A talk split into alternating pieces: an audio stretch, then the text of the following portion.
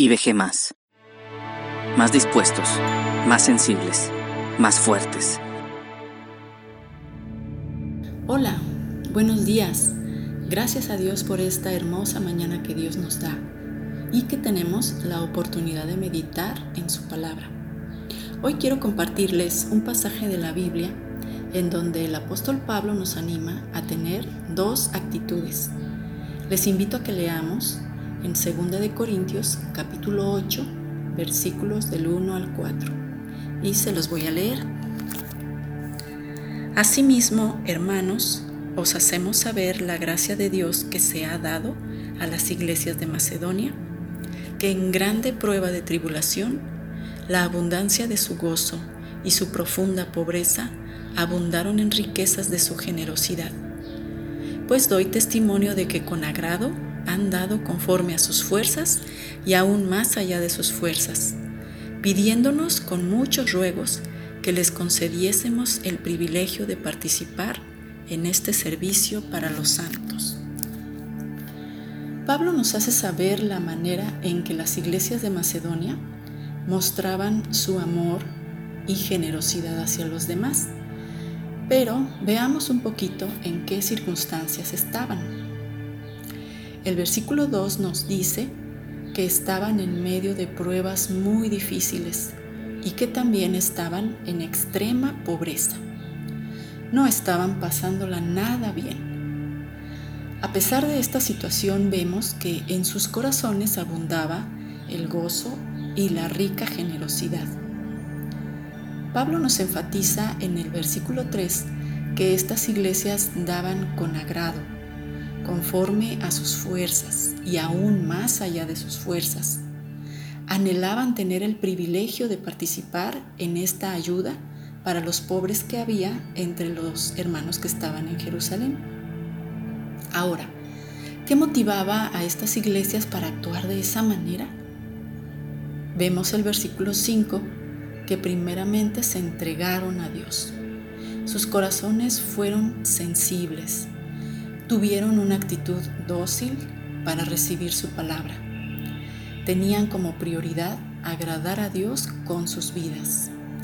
Esto me recuerda un salmo que dice, Examíname, oh Dios, y conoce mi corazón. Pruébame y conoce mis pensamientos, y ve si hay en mí camino de perversidad, y guíame en el camino eterno. Esto está en Salmo 139, versículos 23 y 24. La actitud de estas iglesias dio como resultado la gracia de Dios en sus vidas, preparándolos en medio de sus pruebas más difíciles para ser de bendición a otros. Dice el versículo 5 que se entregaron a sí mismos primeramente al Señor y después a nosotros conforme a la voluntad de Dios. Al ser sensibles a la palabra de Dios y a su voluntad, fueron sensibles ante las necesidades de los demás. Por eso observamos la manera en que lo hacían. No eran ellos, sino la gracia de Dios actuando a través de ellos. Entonces, ¿a qué nos anima Pablo en este pasaje? Número uno, nos anima a darnos primeramente a Dios, que nuestra prioridad sea buscarle cada mañana, leyendo su palabra, orando, que nuestro corazón sea sensible y dejemos que Dios indique todo pecado y peso que nos asedia y apartarlos de nuestra vida. Número dos, nos anima a darnos a los demás. Al estar en comunión con Dios, nuestro corazón estará alerta y será sensible ante las necesidades que veamos en nuestro prójimo. Necesidad que no solo puede ser material, sino también espiritual o moral. Podemos participar orando unos por otros, compartiendo nuestra fe, mostrando amor, animando, consolando, compartiendo nuestra esperanza.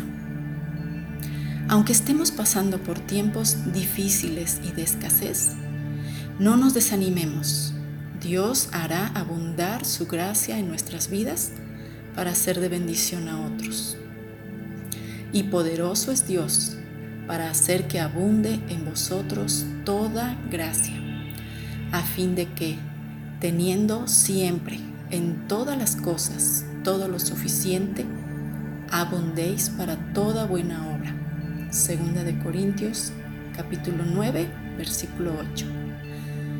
Espero que este devocional haya sido de bendición para sus vidas. Dios les bendiga.